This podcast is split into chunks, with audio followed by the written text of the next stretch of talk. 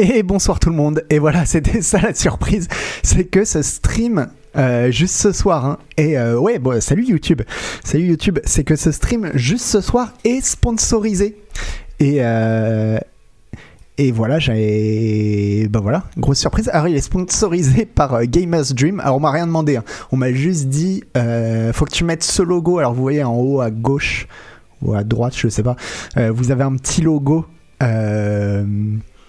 qui tourne avec marqué euh, Gamers Dream. Il y avait ça. Et puis, il y avait le petit truc que vous avez vu juste avant. C'est tout ce qu'on m'a demandé.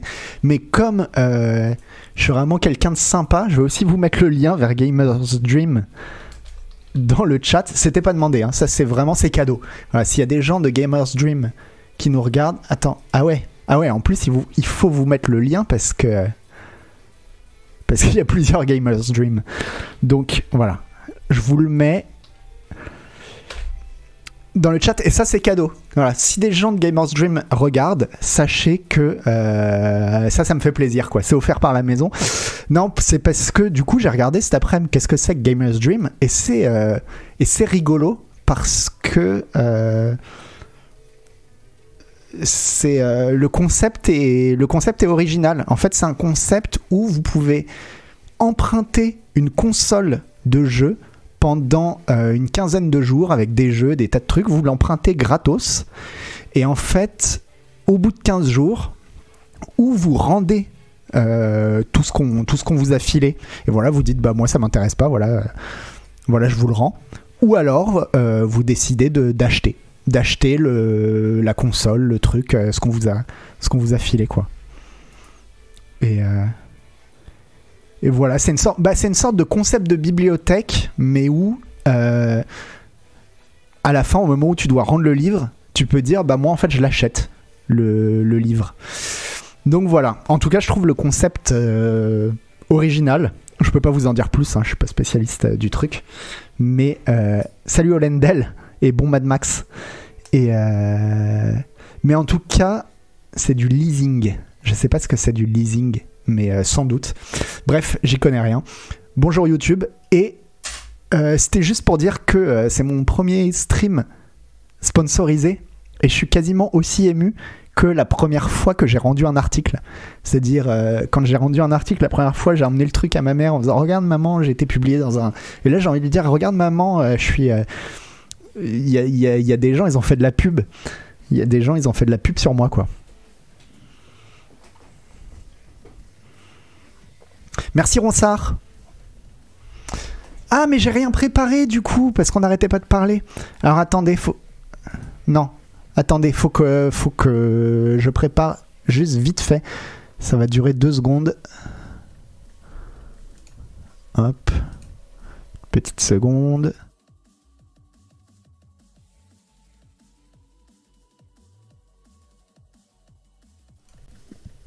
Et voilà.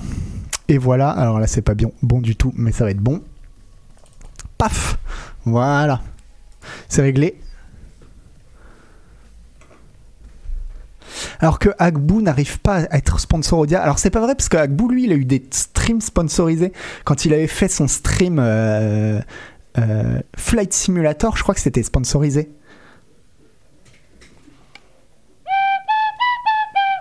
Donc euh, et mon stream deck il marche pas. Ellenson. Et euh, et ouais non non euh, non non Agbu. Mais de toute façon Agbu la moitié des notes qu'il met dans le magazine, en fait, sont sponsorisés. C'est-à-dire, c'est pas vraiment ce qu'il pense du jeu. La plupart du temps, il a même pas joué au jeu. En fait, c'est juste, euh, c'est du public rédactionnel, quoi. Mais, mais bon, il sait bien enrober ça, donc, donc ça passe, quoi. Et il a toujours fait comme ça. hein. Et, et il a raison, il s'emmerde pas. Ah, je me demande si le tribunal des bureaux, on, le- lui a pas proposé des sponsors. Mais c'est vrai qu'il est. C'est vrai qu'en plus, t'as raison, tonton Yo-Yo. euh, Je pense que l'erreur d'Agbu, c'est qu'en fait, il fait son placement de produit lui-même. Il n'y a même pas besoin de le payer. Donc, euh, Rodia, etc., ils se disent, bon, on va pas le payer. De toute façon, il fait tout, euh, il fait tout pour nous, quoi.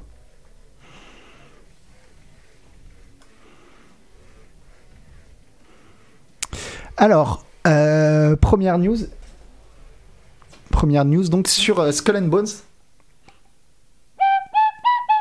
Vous avez peut-être vu passer ça, le cauchemar continue pour Skull and Bones, le jeu qui avait été repoussé, qui avait été annulé, qui a été repris, qui finalement a été encore repoussé, puis qui finalement a trouvé une date de sortie pour le mois de novembre 2022.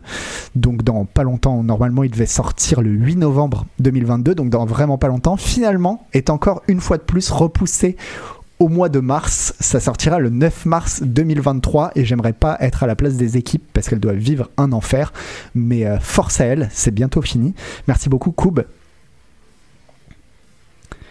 Et. Euh, et. Euh, oui, la, surprise, c'était juste le, sponsor. Hein. C'était nul comme surprise, mais c'est pour ça que j'ai pas non plus teasé la surprise comme un ouf. Quoi.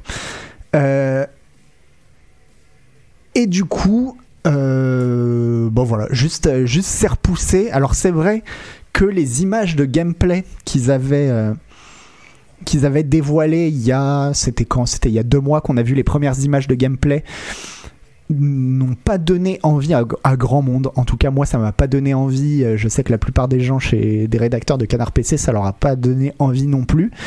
Maintenant, euh, là, dans son article de PC Gamer, le type dit.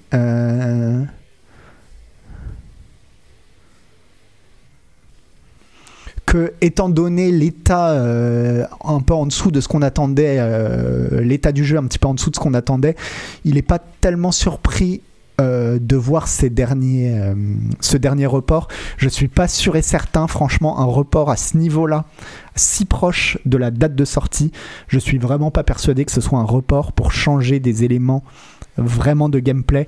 Je pense que c'est vraiment pour polir le jeu parce qu'ils ont dû se rendre compte qu'il euh, y avait eu un problème avec euh, l'assurance qualité par exemple et qu'il y avait encore euh, encore énormément de bugs, etc. Ils vont faire une bêta aussi. Alors la bêta n'a toujours pas été annoncée, mais ce sera quelques mois avant la sortie du jeu. Et ouais, vraiment, les, les, les, indicateurs sont pas bons, quoi. Parce que justement, pour ce type de jeu, un jeu axé entièrement sur le multijoueur, je pense qu'ils auraient, auraient dû faire la bêta. En fait, ils devraient pas le sortir. Moi, pour moi, ils devraient pas le sortir en mars 2023. Ils devraient commencer la bêta en mars 2023 et ensuite laisser 6 mois, 8 mois avant de dire et voilà la version définitive en fonction des retours des, joueurs. Bon, après, je pense que c'est ce qu'ils vont faire de toute façon, que Skull and Bones, c'est un jeu qui va évoluer, évoluer au fil du temps, comme la plupart des, des jeux services mais là ils prennent le risque d'avoir un retour euh, un petit peu euh, très mitigé sur la sortie qui pourrait les plomber euh, à terme en fait.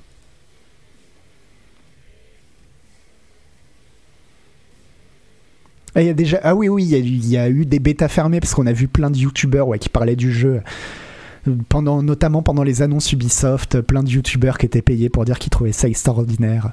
Justement, des gens comme Agbou, quoi.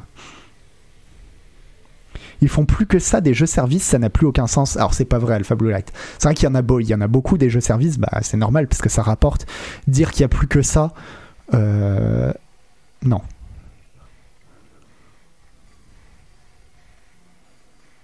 Ils vont matraquer sur Twitch et s'écraser trois mois plus tard. Euh, à mon avis, s'écraseront avant trois mois. À mon avis, le premier récif pour Skull and Bones, le jeu sort le 8 mars. Je pense que le premier récif, c'est-à-dire le moment où les joueurs plongent, je fais une prédiction, hein, ce sera autour du 15 mars. Autour, il va y avoir un pic on va avoir des articles qui vont nous dire oh là là, il y a 100 000 joueurs simultanés sur Skull and Bones, quel démarrage. Et puis une semaine après, on va nous dire bon, bah en fait, ils sont plus que 10 000 et ils barbotent, euh, ils barbotent dans une flaque d'eau quoi.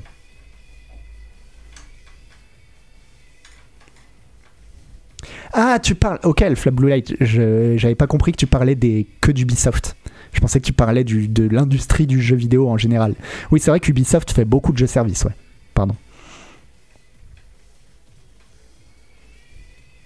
Merci Rome de Rhume. Et tu fais bien de me le rappeler, merci Rome de Rhume de rappeler ça pour les gens qui débarquent maintenant ou qui nous regardent sur YouTube. On a lancé un sondage qui est disponible. Alors allez sur le site de Canard PC, allez sur le Twitter de Canard PC, allez sur le forum de Canard PC. Bref, vous le trouverez facilement. Trouvez, en fait, on a lancé, on a lancé un sondage à nos lecteurs et lectrices et euh, c'est pas destiné qu'aux gens qui sont ultra fans de Canard PC ou qui connaissent très bien Canard PC. Si vous lisez ou si vous écoutez juste vraiment une fois de temps en temps, si vous tombez sur cette émission par hasard, ça nous intéresse aussi beaucoup d'avoir euh, votre avis sur Canard PC et sur euh, nous, ça nous aide à voir quels sont les points d'amélioration, etc. Est-ce que j'ai une idée de qui le testera Kakastou À mon avis, ça va être encore une balle prise par Canlust. Mais je pense que. Euh, je pense que voilà, jeu de pirate, c'est pour Canlust, quoi. Malheureusement pour lui.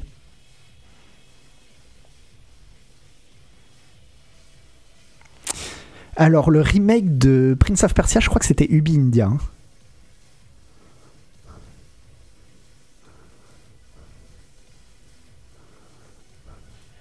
Je suis en train de faire le sondage. Les questions concernant la nouvelle formule ou la formule qui suit la hausse du prix du papier. Non, la nouvelle formule, c'était avant la, hausse du prix du papier.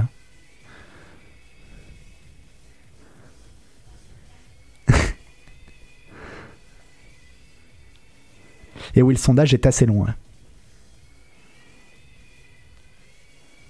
Mais euh, mais voilà, bon, ça c'était la petite news à Skull and Bones pour dire que vraiment ça vire au cauchemar leur affaire, quoi. Ça vire au cauchemar et c'est moche pour les équipes, euh, pour les équipes qui sont dessus. Mais euh, là, en fait, il y a deux solutions, quoi. Comme je dis, ou faire une bêta. Ils savent mieux que moi. Hein. Euh, je dis qu'il faut faire comme ça, mais ils savent beaucoup mieux que moi. Mais voilà, moi, à mes yeux, c'est ou faire une bêta assez longue et dire bon bah maintenant en fait le jeu on va le mettre entre les mains des joueurs et espérer que les joueurs finissent par le sauver à notre place et faire le lancement à ce moment-là. Ou alors il aurait fallu dire en fait on le sort et on l'enterre quoi. On le sort on l'enterre on passe à autre chose quoi.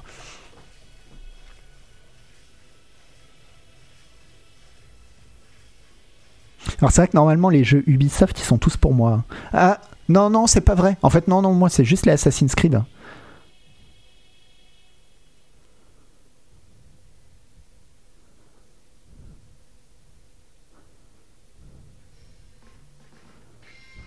La longue bêta, c'est la seule solution. Le problème de beaucoup de MMO, c'est qu'ils n'écoutent pas assez les joueurs. Euh, ouais, après, c'est aussi un art délicat. Hein. La bêta, il faut savoir aussi euh, pas écouter tout ce que disent les joueurs. quoi. Parce que si tu écoutes tout, tout ce que disent les joueurs, en fait, euh, tu, tu, tu finis par faire un produit qui a plus d'identité. quoi.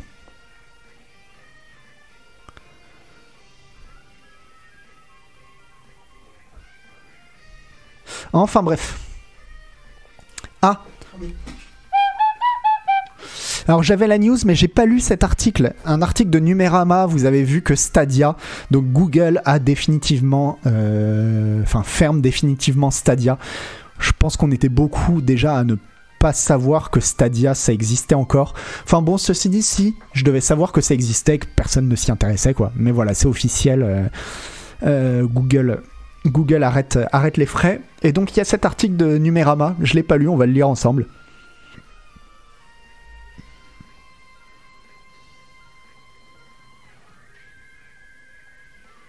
La news m'a rappelé l'existence de, Stadia, ouais, bah, pour beaucoup de monde. Quoi. Donc Stadia promet service de cloud gaming de Google disparaîtra en janvier 2023, un peu plus de 3 ans après son lancement. Entre une communication trouble, des fonctionnalités manquantes et un positionnement discutable, la firme de Mountain View n'a malheureusement rien fait pour que Stadia soit un triomphe. Stadia va disparaître. Ses efforts sur le marché des jeux vidéo n'auront duré qu'un peu plus de 3 ans. D'aucuns diraient que c'était attendu, Google dispose d'un cimetière bien rempli de projets vides avortés, malgré ses ambitions élevées. Vous êtes sympa pour. ah oui, d'accord, c'est. Euh, c'est Tonton Yo-Yo qui a lancé le Press F. On va. Alors, est-ce que je pense que le cloud gaming aura une place similaire au streaming de séries d'ici 5 ans, Jail On va lire l'article et puis, et puis euh, j'essaierai de répondre à ça. Euh, Stadia était pourtant une belle promesse technologique, celle de s'affranchir de l'achat d'une console ou d'un PC onéreux pour jouer n'importe où, n'importe quand, dans des conditions acceptables, sous couvert d'avoir une connexion Internet adéquate. Mais Google, après s'être persuadé qu'il y avait beaucoup à, empiler les erreurs et les approximations sur un marché qui ne pardonne rien, même quand on est un acteur reconnu. Ah, pardon, c'était mes Google après s'être persuadé qu'il y croyait beaucoup. Et où Sony, Microsoft et Nintendo sont déjà beaucoup trop bien installés. Voici, là, voici six raisons qui ont fait de Stadia un échec. La cinquième va vous surprendre. Euh, le manque cruel de légitimité de Google dans le gaming, tout géant de la tech qu'il soit, Google n'a rien sur le marché n'était rien sur le marché du gaming quand Stadia a été annoncé. Il était donc difficile de croire qu'il allait bousculer PlayStation, Xbox et Nintendo en un claquement de doigts. Des millions de dollars investis ne suffisent pas, il faut obtenir l'adhésion du public qui doit croire en votre proposition. C'est un travail de longue haleine, il nécessite un positionnement clair et une construction intelligente. Au-delà de ses promesses technologiques, Google n'a jamais su prouver que Stadia était mieux qu'une Xbox ou qu'une PlayStation. Il n'a pas su non plus rassurer le grand public sur les bienfaits du cloud gaming. Tout est simplement dans l'exécution, mais encore faut-il que les gens le comprennent. En face, Microsoft pense toujours que le volet cloud gaming de son Xbox Game Pass n'est qu'une bêta, une approche prudente qui permet d'introduire la fonctionnalité tout en douceur. Bon, il est bien cet article, hein. enfin, il a l'air bien. Ce qu'il dit, c'est vrai.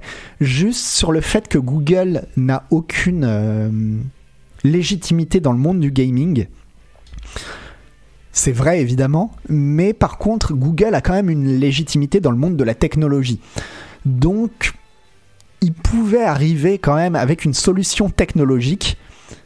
Et, euh, c'est vrai que c'était un peu tous aussi ce qu'on se disait sur, euh, au tout début de, Stadia, enfin avant le lancement, c'est de se dire, euh, en tout cas, s'il y a quelqu'un qui a la, capacité de le faire, de faire un truc qui marche, c'est bien Google avec sa tunasse, quoi.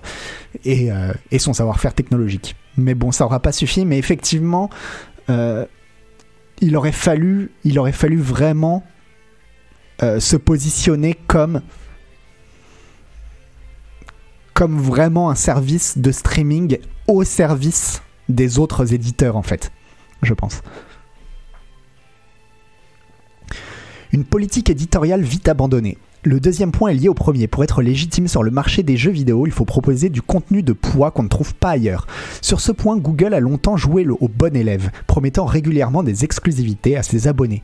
La multinationale avait carrément créé une division spécifique baptisée SGNI, Stadia Games and Entertainment, et dirigée par Jade Raymond ex-Ubisoft Electronic Arts. L'intéressé confiait, selon moi, il, est très important que les jeux first party soient des jeux impossibles à faire ailleurs. Je pense que c'est ce qui est vraiment excitant et ce pourquoi nous bâtissons des équipes first party. Et puis Google a décidé du jour au lendemain de fermer euh, cette division et de s'en remettre uniquement au partenariat avec des éditeurs tiers pour gonfler le catalogue de Stadia. Ce fut un sacré aveu d'échec en mettant fin à cette volonté d'offrir des exclusivités au service. Google lui a retiré son âme et désavoué le peu de légitimité qu'il avait. Demandez à Microsoft ce qu'il en pense. Cela fait 4 générations qu'on lui rabâche que Sony a de meilleurs jeux et qu'il s'applique à investir dans des studios pour se hisser au niveau, au niveau. Google a refusé de prendre le temps et rendre son cercle vertueux. Les jeux appellent les jeux. Aujourd'hui, les exclusivités Stadia se comptent sur les doigts d'une seule main. Alors, euh, juste avant là-dessus, je suis pas exactement d'accord, même si, euh, bon, euh, c'est très juste, hein. c'est très très juste ce, qu'il dit, mais je suis pas exactement d'accord dans le sens où justement, pour moi, vouloir bâtir à la fois une solution technique et en plus devenir un acteur incontournable dans le monde du gaming, etc., c'est en fait c'est chasser deux, deux proies à la fois. Quoi. Et justement, je pense que vraiment Google aurait dû se focaliser uniquement sur l'aspect technique et se servir des de, de, Xbox, de Sony, etc., comme des clients en fait. De dire ces gens-là seront nos clients, seront les clients de Stadia.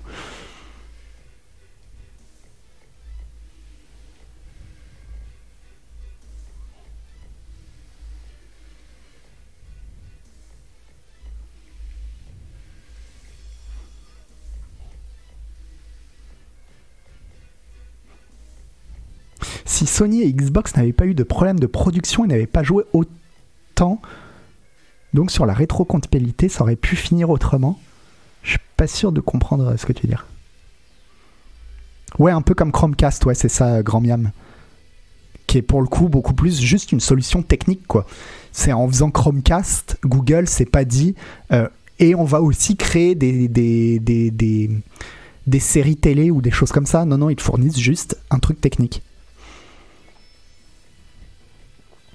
Euh,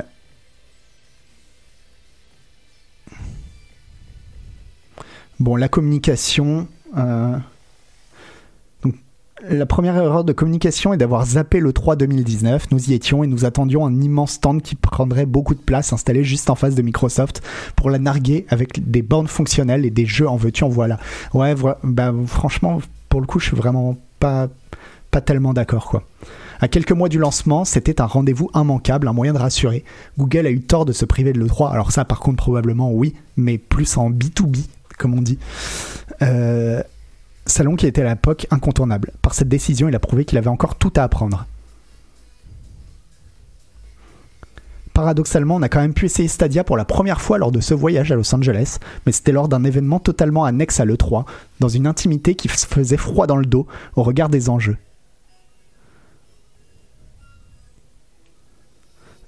Euh,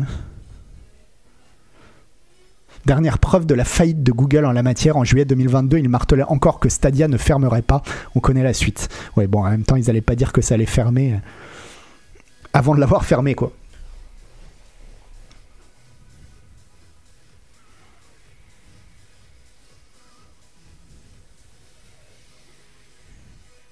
Ah, ce que je veux dire, c'est que s'il y avait eu plus de jeux consoles uniquement nouvelle génération, c'est-à-dire aurait pu être une vraie alternative à un rachat d'une console euh, au prix fort. On va en dire un mot à la fin parce que je pense pas. Je pense pas, tu vas voir.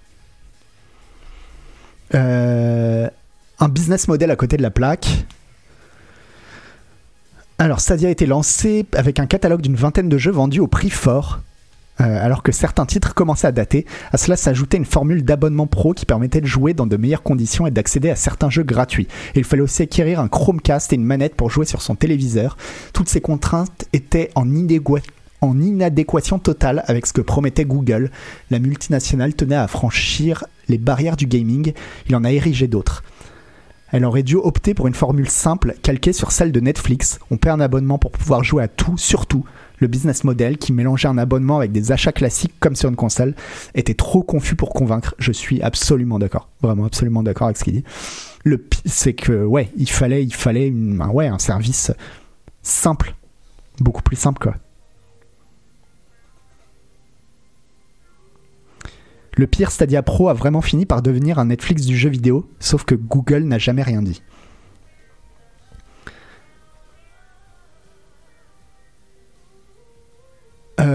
Ouais, on a passé le truc sur les fonctionnalités manquantes, on va dire qu'on s'en fout. Et zéro opportunisme malgré des conditions de marché très favorables. Voilà, c'est à ça, je pense que je voulais arriver tout à l'heure quand je te disais que j'étais pas d'accord. Les conditions de marché étaient-elles favorables à Stadia Oui, en 2020, une pandémie a forcé les gens à rester chez eux et a engendré une pénurie de composants qui continue de paralyser beaucoup d'industries. On ne trouve toujours pas de PS5 à Auchan, rendez-vous compte, ma bonne dame. Cela aurait dû constituer une opportunité pour Google qui avait la solution idéale pour offrir du gaming à des personnes confinées. Nul besoin de sortir de chez soi pour acheter un jeu et exit les problèmes de stock quand n'importe quel appareil que l'on possède déjà euh, nous permet de jouer. Héla- Hélas, Google s'est enfermé dans le silence concernant Stadia pendant la crise, euh, exception faite du lancement d'une formule gratuite sur laquelle il fallait plus insister, au point que tout le monde a oublié que le service pouvait être un substitut idéal à tous les soucis rencontrés. Google aurait pu rebondir, il a préféré tomber dans l'oubli. En fait, c'est surtout ça. C'est surtout ça le truc qui fait que euh, je me dis que non, il n'y avait pas grand chose à faire pour Stadia. C'est qu'ils ne pouvaient pas avoir de conditions plus favorables pour Stadia. Ils ont eu le confinement, ils ont eu maintenant, enfin depuis quelque temps, les pénuries de, consoles, de composants, etc., qui rendent le fait de s'équiper beaucoup plus compliqué. Ils avaient vraiment tous les feux étaient verts pour eux, quoi. Et donc, s'ils n'ont pas réussi, ou bien c'est un problème de communication, mais euh, je pense que c'est surtout un problème de besoin en fait. C'est que finalement, et c'est comme souvent avec Google, hein, c'est que euh, Google c'est pas le premier truc qu'ils lance. hein. on se rappelle des, Google. euh, comment ça s'appelait les, lunettes Google. Euh, bah, en gros, Google et ils ont raison d'être un peu comme ça parce qu'ils ont la thune pour pouvoir l'absorber, mais ils passent leur temps aussi à se dire on va créer le produit, les Google Glass, merci. Euh, ils passent leur temps à se dire on va créer le produit, ça va créer la demande. Et, euh, en fait, bah non, c'est pas toujours le cas. Des fois, euh, des fois, tu crées un produit et, et, et tu crées pas la demande pour autant. Et c'est le cas, c'est ce qui s'est passé donc avec le, le avec les Google Glass, c'est ce qui se crée aussi avec le streaming. Et effectivement, le fait que Microsoft, sur ses offres de streaming ou Sony, reste très très timide, bah, c'est peut-être que tout simplement en le faisant, ils se, ils se rendent compte que bah, finalement ça intéresse pas tant de monde que ça, que les gens sont plus ou moins bien équipés et que, euh, je sais pas, le, le monde n'est pas encore prêt quoi.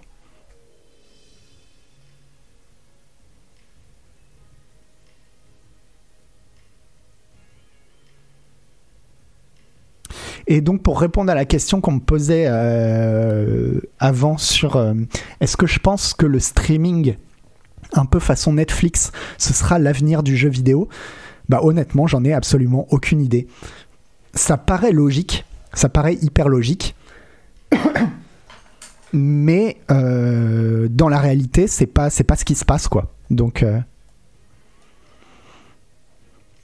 Et Yel tu dis mauvaise prédiction de ma part sur Stadia du coup. Je pense que j'aurais fait une mauvaise prédiction aussi. Hein. Parce que c'est vrai que bon, tu vois, tu vois la manière dont les gens consomment des produits culturels aujourd'hui, tu te dis bah bah ouais, c'est logique en fait. Et puis en fait non.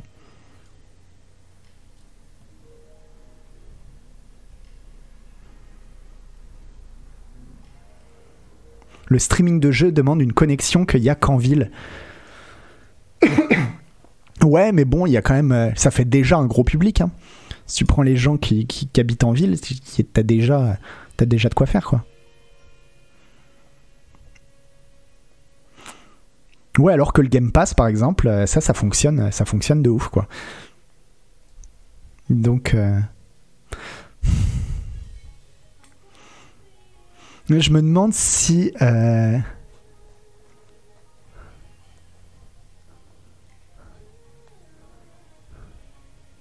Je me demande, je sais plus ce que je me demandais.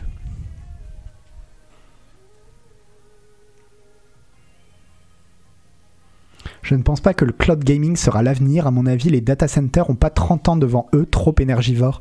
Pareil, ça, je, j'en sais rien.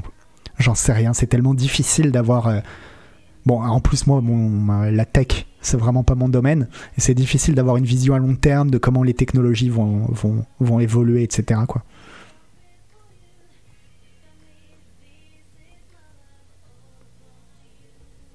Mais. Euh, ouais, c'est pour ça. En tout cas, moi, le, la question de se dire, ouais, c'est juste ils l'ont mal fait, ils ont mal communiqué. Je me demande si, je me demande si c'est vrai en fait. Je me demande si tout simplement euh, le monde, pour l'instant, n'en avait pas envie parce que peut-être euh, on est encore beaucoup trop habitué à voir nos jeux physiquement, enfin physiquement, numériquement, mais, euh, mais posté chez nous. Merci chat de carton.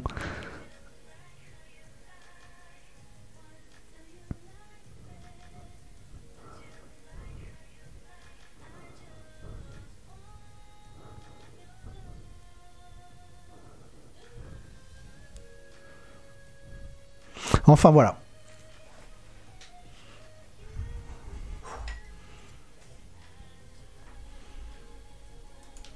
Alors, on va parler un petit peu de Hideo Kojima, vous allez voir, hein, parce que de toute façon, c'est plus. Euh, c'est pas Scroll News, hein, c'est Malware News, on va, pas se, on va pas se mentir. Moi, je suis là juste pour parler de. de moi et de ce que je fais, quoi. Et du coup, on va parler de Kojima, euh, une autre personne qui aime bien parler de, de ce qu'il fait. Alors, il y a des rumeurs, vous le savez, euh, c'était... Comment il s'appelle l'acteur de Death Stranding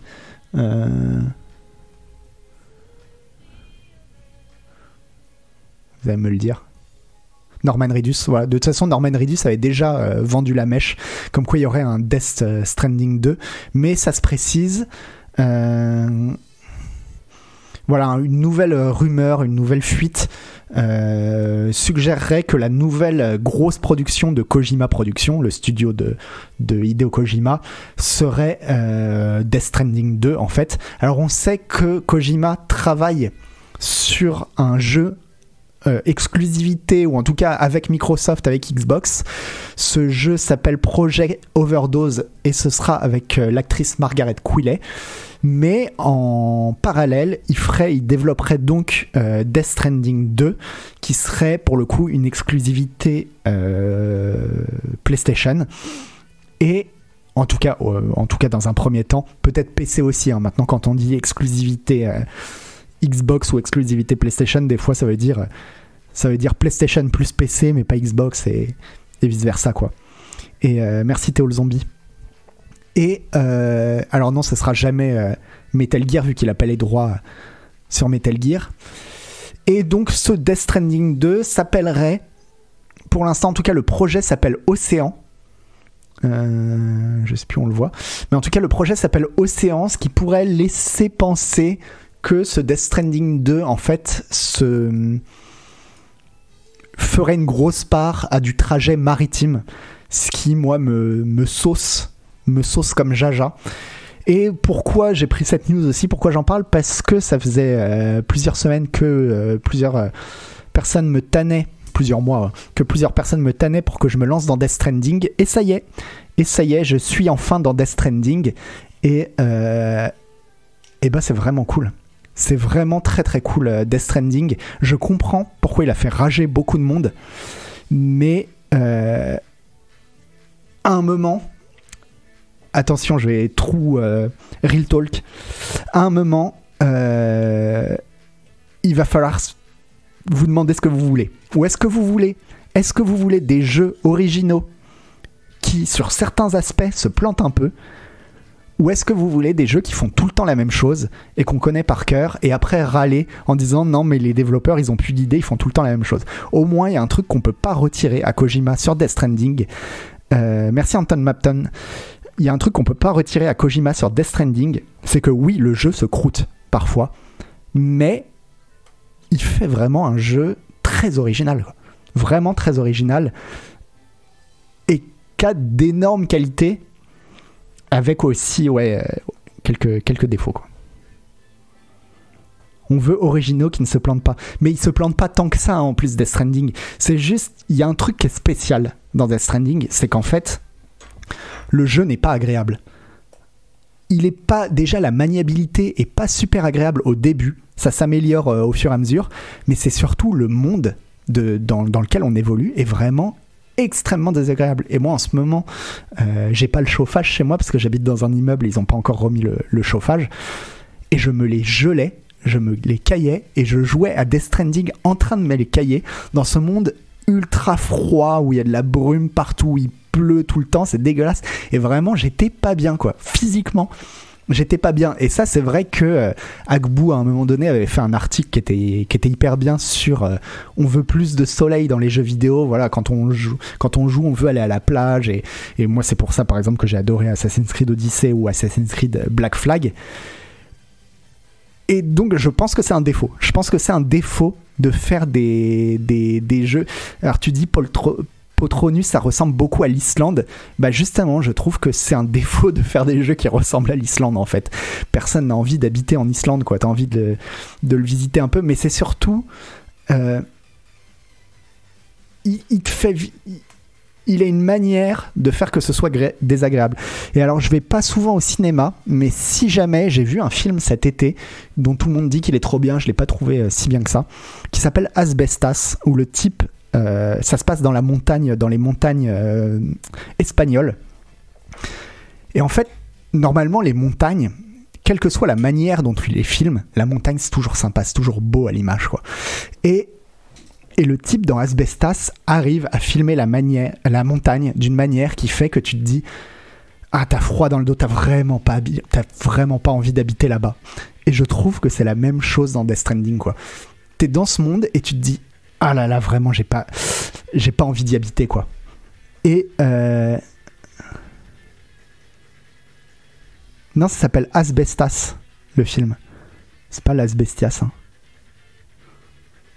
Et, euh, et oui, oui, le, la météo est un élément de gameplay. Mais paradoxalement, des jeux euh, où, euh,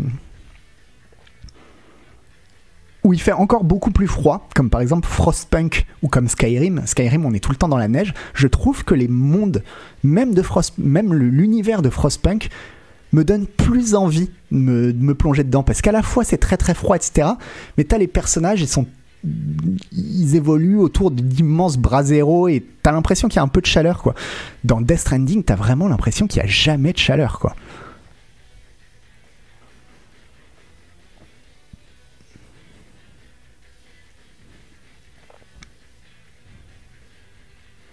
Merci Kibou.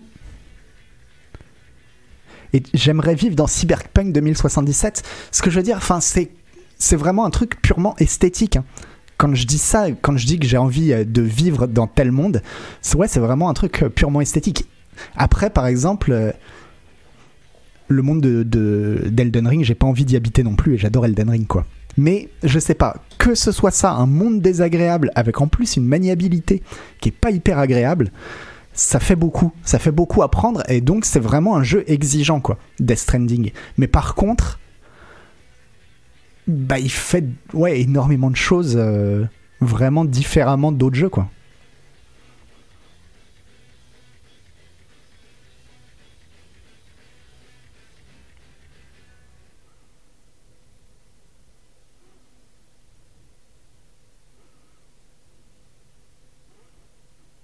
Je trouve que c'est un jeu qui résume parfaitement ce que c'est faire et ne pas faire Kojima. Un super game designer, mais aussi un mauvais cinéaste refoulé. Alors je suis pas totalement d'accord, Gorion, Gorioni, parce que... Euh, parce qu'en fait j'aime beaucoup l'univers qu'il a créé pour, euh, pour, euh, pour Death Stranding, pour le coup, là aussi, l'univers est vraiment très très original. Et il y a des scènes, il y a des scènes vraiment bien. Et surtout, son écriture, elle est beaucoup beaucoup moins nanardesque que dans Metal Gear. Et ça m'a fait plaisir de voir qu'il savait écrire autre chose que du nanar, quoi. Après, c'est pas. C'est pas. C'est pas forcément incroyable comme écriture, mais franchement, je trouve qu'il s'en sort vraiment bien et pour faire un truc vraiment original, quoi.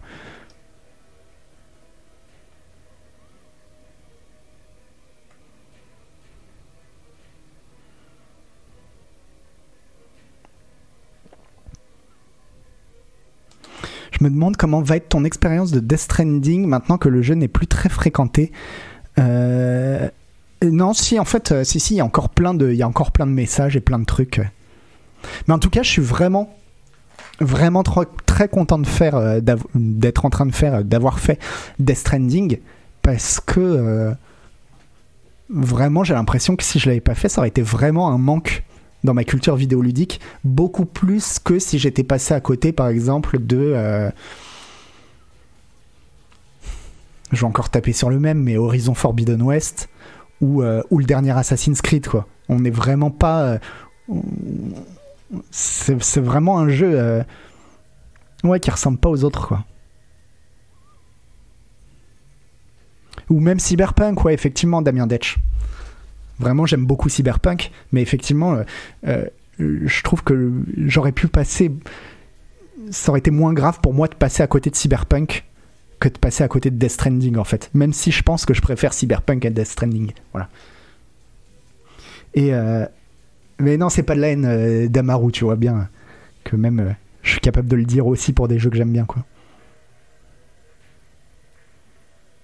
Euh, et, aussi, une dernière chose à vous dire pour ça, c'est pour les gens qui ont bien aimé Death Stranding et qui aiment les jeux euh, comme ça, bah, qui essayent de faire un, pas de côté, quoi, de faire des, choses un peu différentes, tout en restant des open world avec un côté quand même très techniquement euh, qui se rapproche d'un triple A. Je vous conseille vraiment, je l'ai déjà dit dix mille fois, mais je vais le répéter, je conseille vraiment aux gens de faire Ancestors The Humankind Odyssey de Patrice Desilet, qui lui aussi est un jeu avec des défauts. Tout n'est pas parfait, loin de là, mais, euh, mais qui est vraiment extrêmement original comme jeu.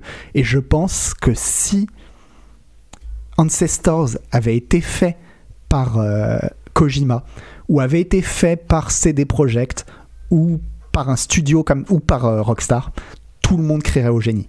Tout le monde dirait oh là là, euh, qu'est-ce que c'est bien, etc. Comme c'est Patrice Desilets et qu'il est quand même finalement beaucoup moins connu, euh, bah, le jeu est un peu passé à la trappe. Mais, mais vraiment, faites Ancestors, c'est trop bien quoi. Pour le coup, c'est vraiment original. moi j'ai adoré. Il y aura forcément des choses que vous n'allez pas aimer dans le jeu. Vous allez vous dire, oh non, ça c'est chiant, etc. Ouais, mais mais au moins vous pourrez pas lui reprocher de vous pourrez pas vous dire ouais c'est un jeu j'y ai déjà joué 10 000 fois quoi.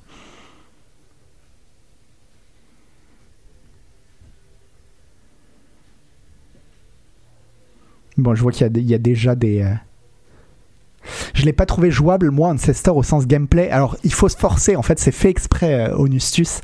Le gameplay d'Ancestors au début c'est un jeu sans aucun tuto mais c'est fait exprès. Il n'y a aucun tuto dans Ancestors et donc et en plus il n'a pas une, des commandes qui sont les mêmes commandes que les autres jeux vidéo d'habitude, mais parce que c'est fait exprès pour vous mettre dans la peau d'un singe qui découvre deux pierres et qui sait pas quoi faire avec ces deux pierres.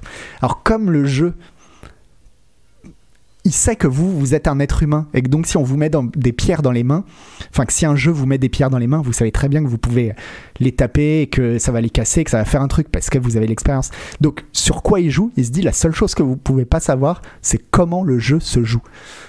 Et il utilise ça pour simuler le fait d'être un singe qui sait pas, qui découvre les choses. Et donc, pour ça, j'ai trouvé ça vraiment extrêmement intelligent, quoi.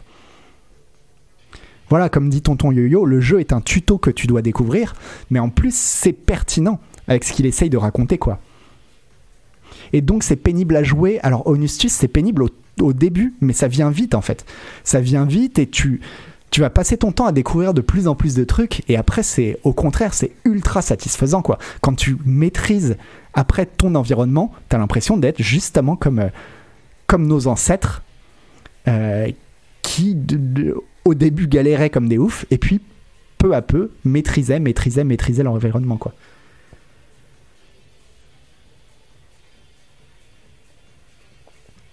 Si Decile il est connu, mais il est connu pour vraiment pour les gamers quoi. C'est pas un nom comme euh, c'est pas un nom comme Kojima quoi.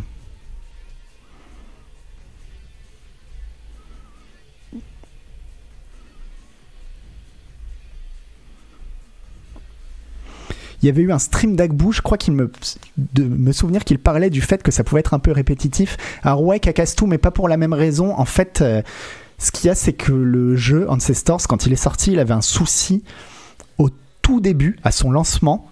Ils avaient fait certaines scènes cinématiques qui étaient inskippables et qui revenaient tout le temps. Ça a été patché au bout de deux semaines. Au bout de deux semaines, ils ont corrigé tous les aspects euh, qui faisaient rager les les journalistes parce que c'était vraiment des trucs ouais nuls quoi.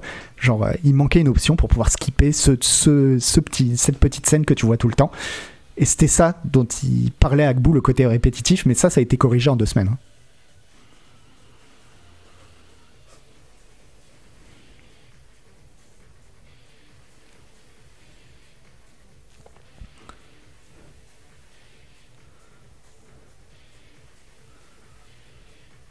Non, évidemment Kassarja, quand, euh, quand on parle d'un jeu de Decilet ou d'un jeu de Kojima, évidemment qu'ils sont pas les seuls maîtres à bord et que c'est le produit de toute une équipe. Mais c'est vrai que euh, euh, bah y a, ce truc dans le jeu vidéo, il y a des auteurs quoi, il y a des auteurs qu'on met en avant et ça évite de, c'est un raccourci quoi, c'est un raccourci. Mais mais voilà, en tout cas, si vous voyez euh, Ancestors passer sur le Game Pass, mais il y est souvent hein, sur, euh, sur le Game Pass en plus. Je me demande s'il y est pas sur le Game Pass. En tout cas, je l'ai vu à un moment, je crois.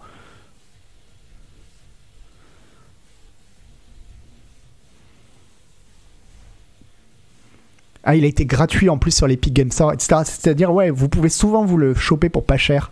Et vraiment, allez-y, c'est un jeu qui mérite mieux que le que l'accueil qu'il a eu, c'est-à-dire pas qu'il a eu un mauvais accueil, mais qu'il était oublié si vite, alors que si ça avait été fait par un jeu un peu un développeur un peu plus connu, je suis sûr qu'on en parlerait encore aujourd'hui de la même manière qu'on parle de Death Stranding quoi.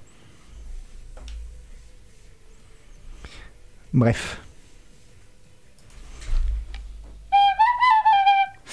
Il y a euh, PC Gamer qui a remis à jour son top 100 des jeux auxquels jouer sur PC. Alors c'est pas un top 100 des 100 meilleurs jeux de tous les temps, c'est un top 100 de des jeux auxquels vous pouvez jouer euh, qui sont encore jouables quoi.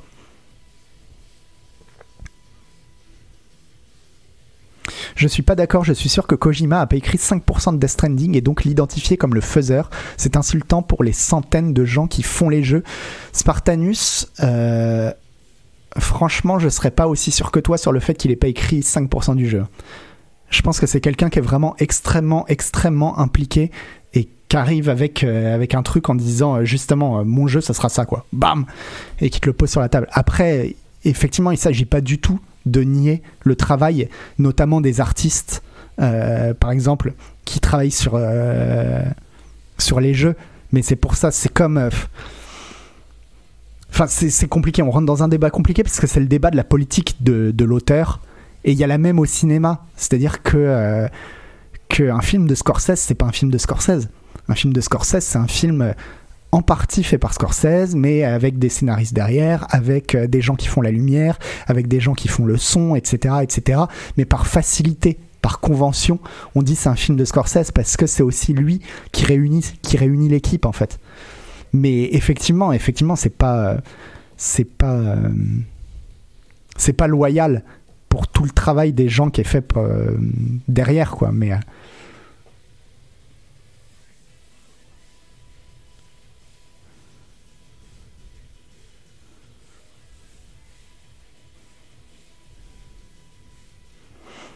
Et euh, donc, mais en tout cas, ça c'est un débat, c'est un débat vaste, hein, le débat de, sur la, politique de l'auteur. Est-ce qu'il faut défendre la politique de l'auteur ou euh, dire non, euh, non, une œuvre n'a pas d'auteur, une œuvre c'est une œuvre collective? C'est vraiment, c'est vraiment, c'est vraiment un débat très très vaste qui, qui, qui continue dont les gens parlent depuis les années 70 et qui, dont on continue à débattre encore aujourd'hui. quoi.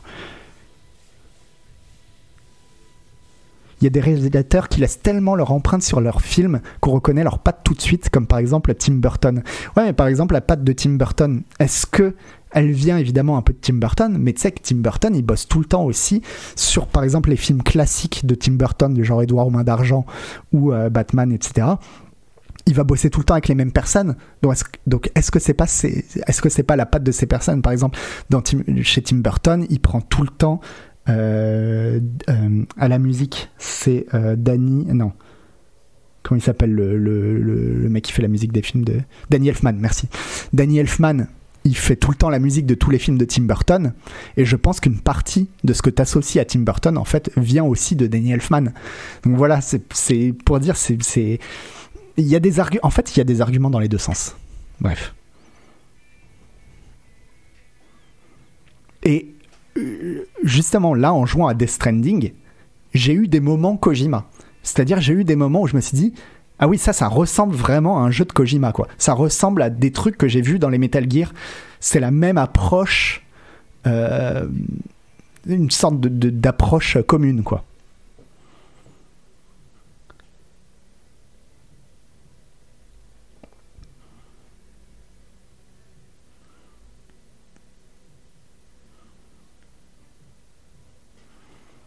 Bref, tout ça pour dire que PC Gamer donc a fait un top, euh, un top 100, a remis à jour son top 100 des, jeux auxquels il faut jouer en même temps. Je vous le passe vite. Alors en 10, il y a Final Fantasy. Euh, je, prends, je prends juste le top 10. Hein.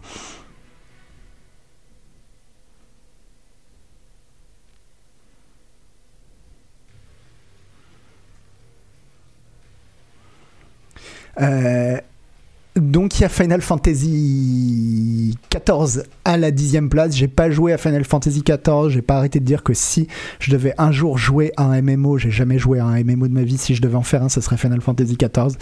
Apparemment, il est vraiment très bien. The Witcher 3 à la neuvième position. Euh, ouais, ouais, allez. Minecraft à la huitième position, évidemment. Slay the Spire à la septième position. Alors ça, franchement, euh, je l'aurais pas mis à cette position là, quoi. Mettre Slay the Spire au-dessus de Minecraft, ouais, je vous mets le lien. Mettre Slay the Spire au-dessus de Minecraft ou de The Witcher 3, c'est quand même osé quoi. Il est bien, hein. il est vraiment bien, euh, Slay the Spire, mais à ce point-là, peut-être pas, euh, peut-être pas exagéré quoi. Mérité, ouais. Slay the Spire, c'est top 3 minimum, je sais pas. J'arrive pas à partager votre passion pour. Euh, à votre passion pour Slay the Spire, alors que j'y ai passé quand même pas mal d'heures, hein, vraiment beaucoup d'heures. Mais euh, pas à ce point-là, quoi. Hunt Showdown, je ne sais même pas ce que c'est. Ah, c'est un jeu de Crytek, un extraction shooter. Alors ça, c'est vraiment pas pour moi, hein, je pense.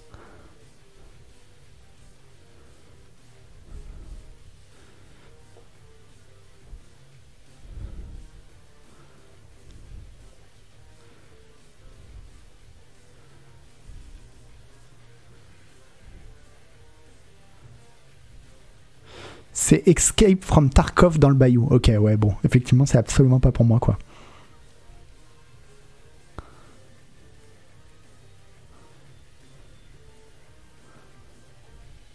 Bon. Euh, Hitman 3. Alors, Hitman 3, euh, je l'aurais sans doute mis dans le top 3 en fait. Hitman 3. Je pense que la trilogie. Enfin, c'est pas Hitman 3 en fait, c'est la trilogie Hitman. Je pense que vraiment la trilogie Hitman, moi, c'est euh, un des meilleurs jeux PC depuis 10-15 ans quoi. J'irais la trilogie Hitman. Donc, bref, moi j'aurais mis au top la trilogie Hitman. C'est le top 100 des rédacteurs de, PC Gamer. Ouais, alors c'est pas un top 100 de, des meilleurs jeux de tous les temps, c'est des meilleurs jeux auxquels vous pouvez jouer en ce moment, quoi.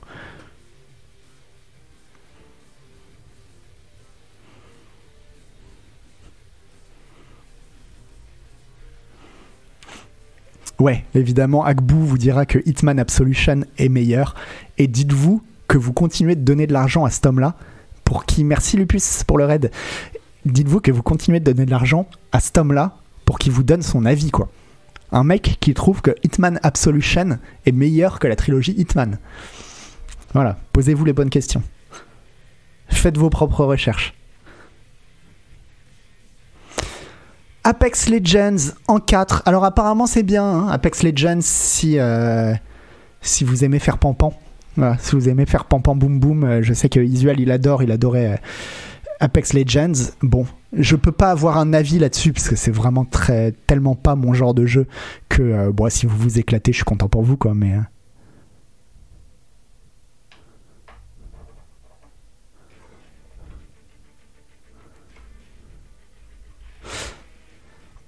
Et on arrive dans le top 3. Top 3, euh, le petit chouchou. Le petit chouchou Crusader Kings 3. Alors j'aurais peut-être pas mis top 3 ça m'aurait permis de faire remonter. Euh, merci Volgar. Ça m'aurait permis de faire remonter Hitman. top 5 assurément. Top 5 assurément. Je pense que dans mon top 3, il y aurait eu Rimworld. Donc Hitman. Et je sais, et je sais pas trop.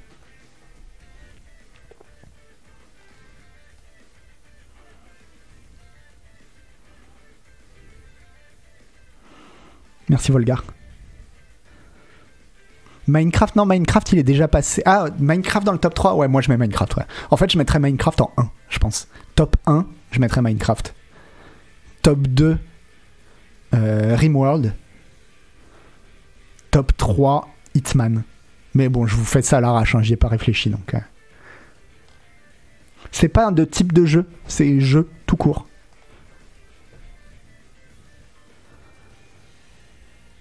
Crusader Kings 3, c'est toujours bien avec le recul. Les gens du forum ont l'air déçus. Alors c'est vrai que moi je l'ai pas relancé quasiment depuis la sortie. Enfin, j'y jouais un peu après, mais là ça fait longtemps que je l'ai pas, que je l'ai pas euh, relancé. Euh, donc je ne saurais pas te dire, mais mais euh, mais en tout cas en plus si c'est comme Crusader Kings 2, c'est un jeu qui va continuer d'évoluer quoi. En deux, Elden Ring. bon, je vais pas, je vais pas dire que. Euh, il, aurait été dans mon top 5. Voilà, il aurait été dans mon top, dans mon top 5. Ça va commencer à faire un top 5 où il y en a 10 dedans. Mais euh, le problème d'Elden Ring, par rapport, si vous regardez les jeux que je vous ai cités, Minecraft, Hitman et Rimworld, c'est qu'en fait, c'est des jeux qui ne se finissent jamais. Elden Ring, le problème d'Elden Ring, c'est que c'est un jeu qui se termine, quoi. Et voilà, au bout d'un moment, tu l'as terminé, et puis, et puis tu te retrouves à attendre d'avoir ta dose, quoi.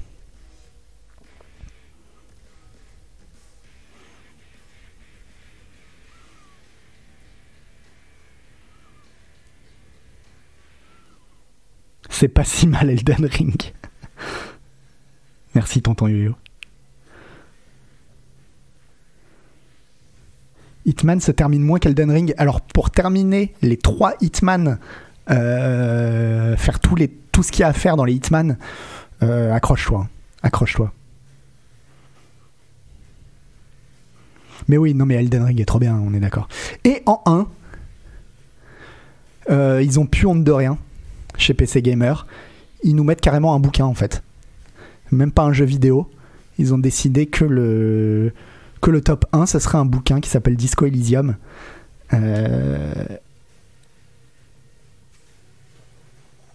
Et oui, j'ai bien fait ma transition visuelle, t'as vu?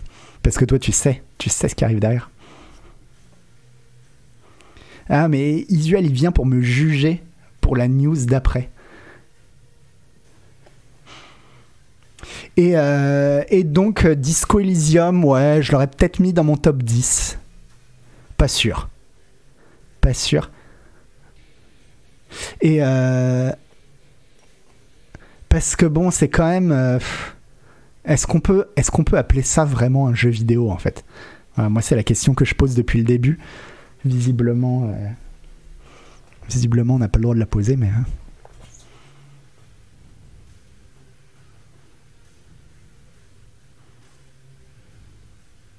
Non, non, mais il est vraiment. Évidemment qu'il est incroyable. Hein. Disco Elysium, on est tous d'accord. C'est juste que pareil, par contre, euh, pour être plus sérieux, euh, c'est un jeu qui se termine, quoi. C'est un jeu qui se termine, contrairement à Minecraft, Rimworld, Hitman. Et. Euh,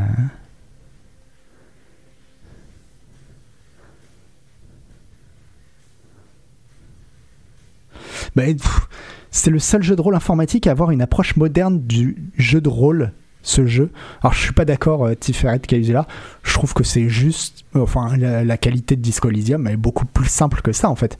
C'est que euh, c'est le seul jeu à avoir une qualité d'écriture qui puisse aller. Euh, enfin, c'est le seul jeu avec une telle qualité d'écriture, tout simplement. Je pense pas que Disco Elysium ce soit en termes de, de, gameplay ou de ce qui fait de nouveau qui soit vraiment. Euh, enfin, je parle dans le jeu vraiment, qui, qui sorte de l'ordinaire. C'est simplement que son écriture, elle est à tomber par terre, quoi. C'est juste ça et que ça met tout le monde d'accord. Enfin, vraiment, euh, autant il y a plein de fois où euh, je vais vous dire, ouais, ça, ça, je trouve ça bien écrit, ça, je trouve ça mal, écrit, et puis personne n'est d'accord, et vous me dites, non, ça c'est de la merde, ça c'est bien. Je pense que Disco Elysium, s'il y a quelqu'un qui arrive à te regarder dans les yeux en te disant Disco Elysium, c'est mal écrit, tu lui diras, bah, en fait, tu sais pas lire, quoi. Tout simplement. Et la, la direction artistique est superbe, évidemment. En plus.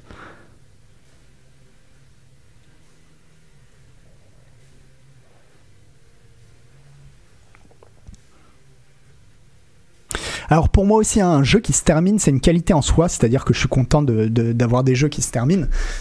Mais si je dois faire un top, un genre un top, euh, je pense que au sommet, je mettrais des jeux quand même qui se terminent pas, quoi. Voilà. Et euh, et donc, ce qui permet de faire la transition hein, vers la news suivante. Alors en fait, il y a eu euh, donc Martin Louiga, qui est euh, qui est-il? Un des membres fondateurs du studio Zaum et qui était éditeur sur euh, Disco Elysium. Non, qui était rédacteur. Je pense que éditeur, ça veut dire rédacteur dans ce cas-là. Je suis pas sûr, à, vérifier.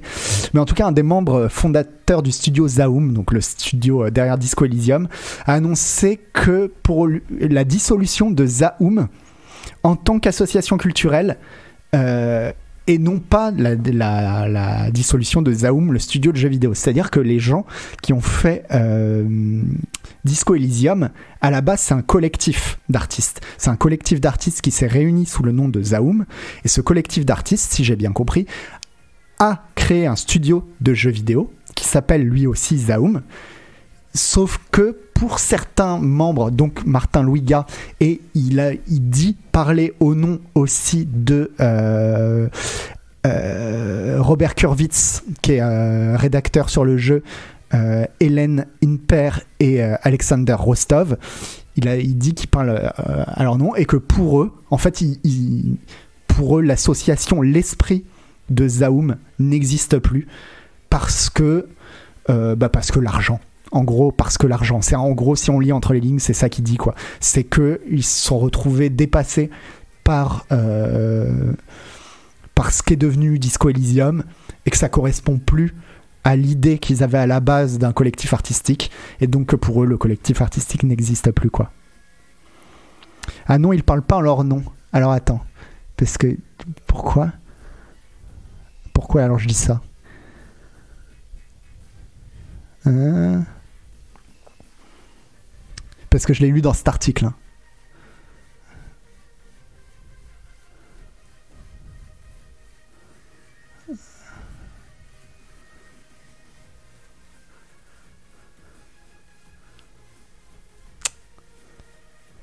Enfin bon, si euh, Isual vous dit que c'est pas le cas, faites confiance à Isual quand même.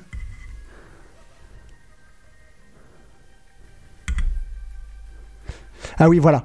Euh, le 2 octobre, euh, Rostov a tweeté que lui, Kurvitz et Inpere plus, euh, ne faisaient plus partie du studio et a signé le message en, en, tant que en parlant pour les pour les trois quoi.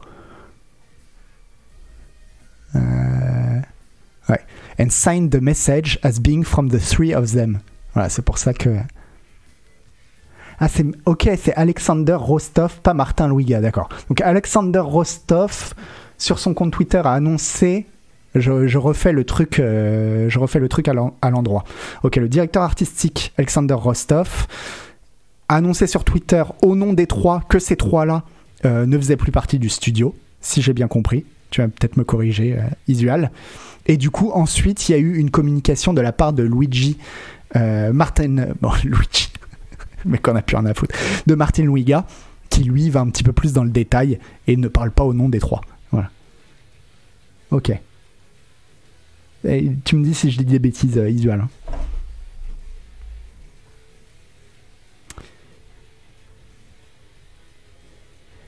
Mais en tout cas, euh, ça n'empêche pas que la suite. Nope, c'est ça. Ok. Donc, euh, si c'est validé par Isual, c'est validé.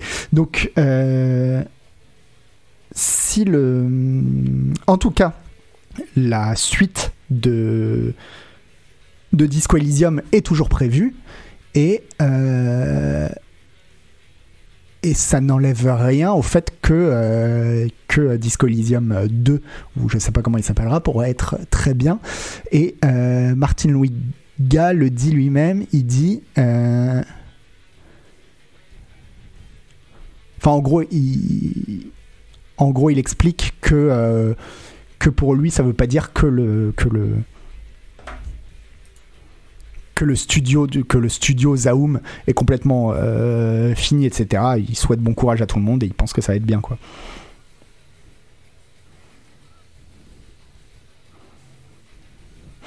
Deux questions assez graves, je veux dire, par là, était-il était indispensable Et le deuxième, est-ce qu'il y a d'autres points de vue sur ces départs au sein du studio? Parce que des gens qui se barrent et après, après des affaires cheloues qui sont révélées, ce serait pas la première fois.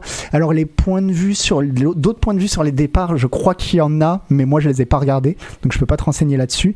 Par contre, est-ce si grave? C'est quand même des, c'est quand même les gens qui avaient, fondé le truc et c'est voilà, c'est pas n'importe qui, c'est le directeur artistique, c'est la personne qui écrivait le jeu, donc c'est pas n'importe qui. Donc oui, c'est grave. Maintenant, est-ce que ça veut dire que il euh, n'y a pas des gens qui seront capables de prendre la relève? Ça, on n'en sait absolument rien quoi. Il faut qu'Isual refasse des tronches de quête pour parler de Disco Elysium. Oui, à mon avis, euh, à mon avis, c'est le moment.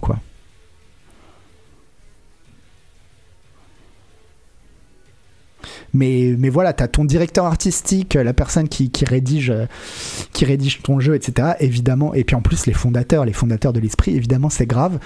Et, euh, donc, dans, dans son message, Martine Louiga explique que, en gros, le problème vient des investisseurs. Selon lui, euh, voilà, il y a une pression qui vient des investisseurs et qui est pas, saine. Euh, qu'est-ce qu'il dit mais que d'un autre côté, il reconnaît que ces investisseurs étaient indispensables à, l'existence de Disco Elysium, donc il regrette pas non plus qu'il y ait eu des investisseurs.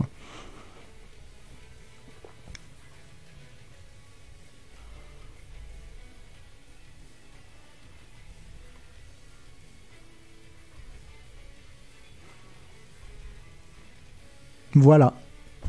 Quand le fric se mêle à l'art, oui, et puis bon, derrière, il doit y avoir aussi tu sais, si tu es sur un projet vraiment artistique, euh, bah, c'est comme, les, c'est, comme les groupes qui se séparent. Hein. C'est pas simplement que euh, les groupes de musique, comme les groupes de musique qui se séparent, c'est pas simplement que le fric pourrit tout, etc. Mais c'est aussi normal qu'il y ait des gens euh, qui aient des visions artistiques fortes, fortes qui, qui soient rencontrées à un moment et puis qui divergent à un autre moment. Ça arrive aussi, quoi. Et, et chacun suit son chemin, quoi. Bref,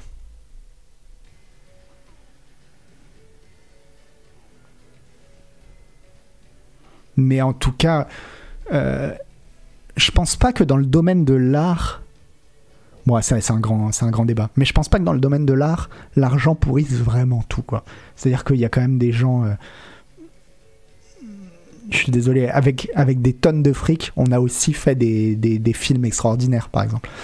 Donc c'est pas qu'une question de. Euh, c'est pas aussi simple. Voilà, c'est pas aussi simple que oh, l'argent pourrit tout, quoi. pour être sûr de faire un groupe qui splittera jamais, le bon plan c'est d'en créer un avec son frère. Voilà. Voilà, ça c'est par exemple là au moins tu es sûr que euh, vous pouvez faire tout ce que vous voulez ensemble, les rock en scène, et jamais jamais il y aura d'embrouille quoi, parce que c'est ton frère. OK.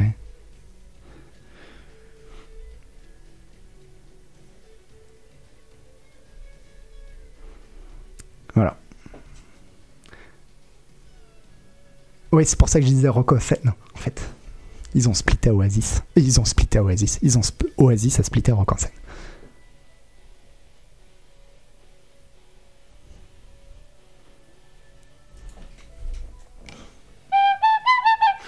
Et enfin, euh, on arrive dans euh, ce segment de l'émission que euh, vous aimez bien, où Noël Malware a choisi une news qui n'a absolument rien à voir avec la choucroute, juste pour vous parler de ce qu'il aime en ce moment.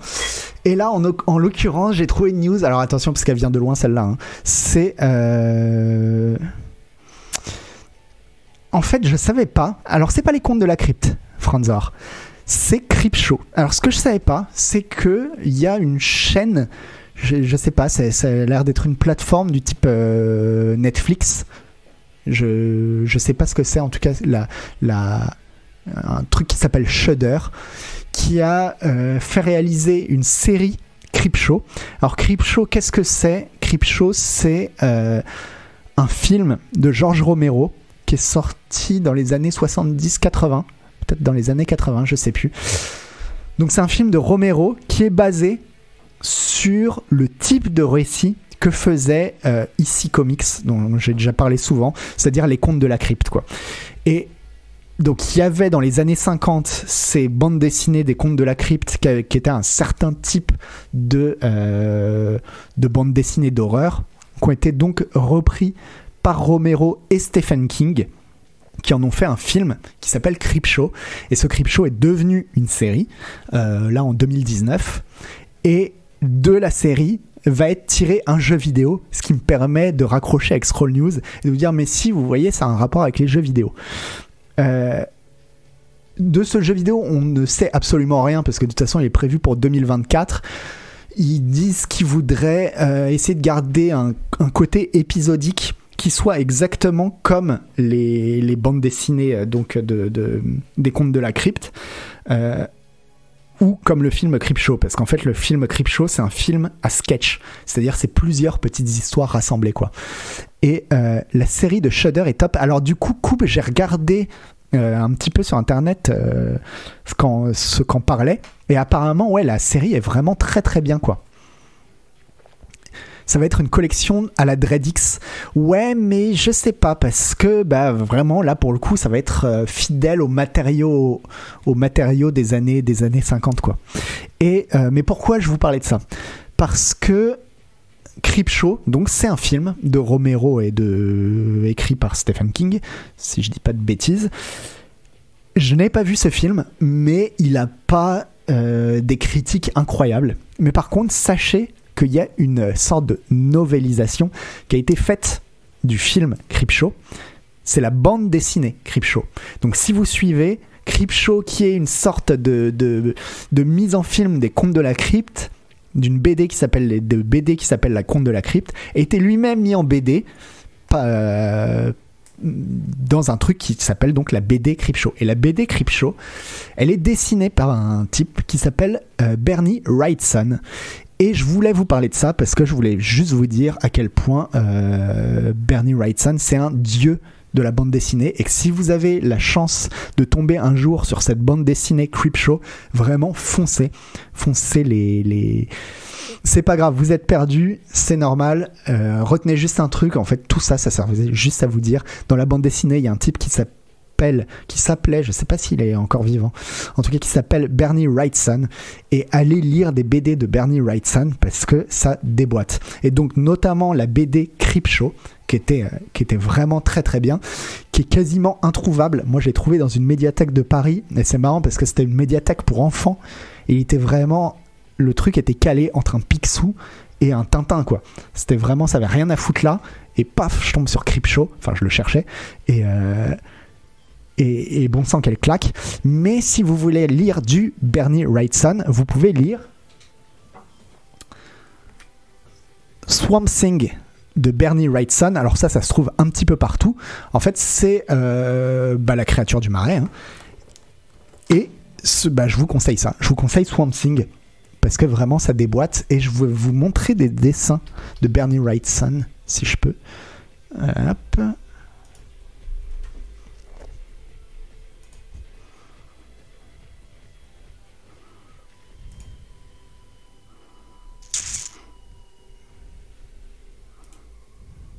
Alors malheureusement c'est coupé pour vous, c'est chiant. Ah non, c'est bon, je peux faire comme ça. Hop là. Voilà le genre de dessin que fait le mec. Donc quand je vous dis que c'est une brutasse, franchement, je rigole pas. Et alors là, il y a beaucoup de dessins en fait qui sont euh, voilà issus de son œuvre la plus connue, qui est pas une bande dessinée, qui est une version illustrée de euh, Frankenstein. Donc, alors ça, je l'ai pas lu, je l'ai pas vu entre mes mains, mais euh, mais mais il faut absolument que je me chope ce Frankenstein illustré par Bernie Wrightson, quoi. Ouais, il y a un côté Gustave Doré, ouais. Mais mais pas que, parce qu'il a une gestion des ombres qui vraiment a fait école en fait. Et je vous parle de Bernie Wrightson parce que euh, en fait c'est un nom que le grand public ne connaît pas beaucoup. Par exemple par rapport à Frank Miller ou euh, ou euh, Mobius ou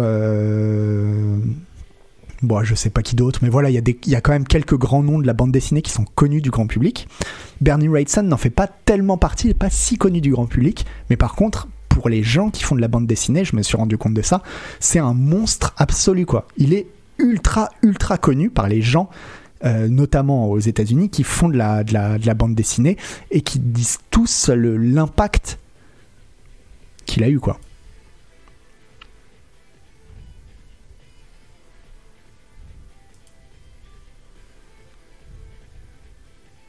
Mais ouais, c'est ouais, c'est c'est incroyable. Hein. Vraiment, c'est incroyable comme dessin. Voilà, c'était histoire de vous faire une petite découverte euh, sympa. Alors ça, ça me semble pas être du Bernie Wrightson. Et sinon, il y a aussi, ah ouais, il y a aussi un Batman, euh, un album de Batman par Bernie Wrightson qui s'appelle Le Culte. Et je vous le conseille aussi. Alors, il est peut-être un peu moins bien dessiné. Enfin, le dessin est moins impressionnant sur ce Batman Le Culte que euh, que sur d'autres trucs qu'il a pu faire, mais en fait, par sa manière de dessiner, il a vraiment. là, ça, on s'en rend pas compte. En fait, on, en voyant ça, vous vous dites juste, ouais, c'est bien dessiné. Mais en fait, sa qualité, c'est même pas qu'il dessine bien, c'est qu'il pose une ambiance qui est commune à tout ce qu'il dessine. Dans tout ce qu'il dessine, vous allez vous retrouver pris dans une ambiance et c'est comme si vous allez lire ça à la lueur d'une ampoule et vous allez avoir vraiment l'impression que la pièce diminue diminue autour de vous et que vous êtes vraiment calé avec votre petite BD et vous êtes pris dedans quoi. Donc voilà. Je voulais vous crier mon amour pour Bernie Wrightson. Gutanabe lui doit beaucoup, ouais, je pense. Je pense mais il n'y a pas que Gutanabe. Hein. Il y a vrai, j'avais vu. Alors, il a dessiné un, épisode aussi des Simpsons, une BD des Simpsons. Euh, vous savez les, les épisodes d'Halloween des Simpsons. Mais je pense que par exemple la manière de, faire des ombres et de cadrer dans des trucs d'horreur, pas que de la bande dessinée d'ailleurs, même dans des séries façon Les Simpsons, y a ça doit énormément à Bernie Wrightson quoi.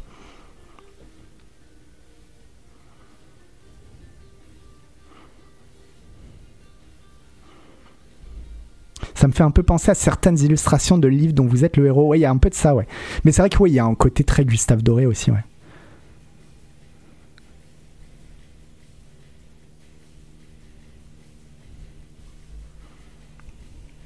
Et après, voilà, si vous tombez dans Bernie Wrightson, bah vous me le direz et puis on en reparlera. Et après, je pourrais vous guider vers d'autres, euh, vers d'autres dessinateurs, quoi. Gutanabe, je trouve pas son dessin incroyable. Oh, t'es dur, tonton Yo-Yo, franchement. Ah, franchement, t'es dur. Hein. Je suis d'accord que c'est pas Bernie Wrightson, mais, euh, mais quand même. Ah non, le, enfin moi, mon préféré là de, de, de comment il s'appelle? De Gutanabe, enfin des adaptations de Lovecraft, c'est les montagnes hallucinées. Et les montagnes hallucinées, c'est vraiment super bien dessiné, quoi. Après, c'est vrai que je suis pas aussi fan de tout ce qu'il fait, mais euh, sur du statique, ça va, mais quand ça bouge à l'aide. Ouais, c'est vrai qu'il est plus fort sur du statique. Justement, moi, c'est ça que j'aime bien dans les montagnes hallucinées, quoi. C'est tous ces grands paysages de, de montagnes euh, que je trouve extrêmement réussis, quoi.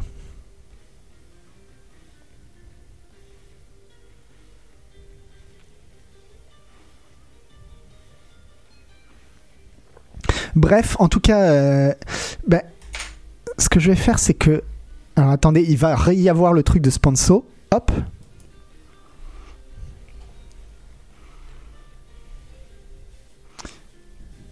Et oui, parce que rappelez-vous, ce stream est sponsorisé. Euh, et, ça faisait partie du deal. Hein. Il fallait remettre le truc de sponsor à la fin. Donc voilà, vous avez de nouveau le truc de sponsor. Et en tout cas, merci à tous d'être là et d'avoir suivi. Je vais vous renvoyer. On va faire un, un, raid. Je sais pas vers qui faire un raid. Ah bah il y a Nodus. Je vais vous envoyer vers Nodus parce qu'il y a encore Arthur Lieré qui fait de la musique. Mais c'est vrai qu'on l'a déjà fait beaucoup. Arthur Lieré. Donc on va laisser aussi euh, leur chance aux petits jeunes qui débutent. Et notamment. Euh, notamment Nodus, quoi. Mais en tout cas, merci beaucoup d'avoir été là, une fois de plus.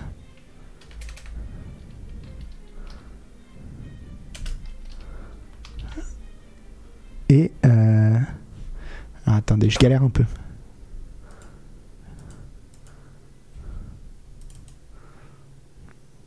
Et puis on se fait des gros bisous, quoi. On se fait des gros bisous et on se dit à bientôt. Ciao, ciao Merci beaucoup.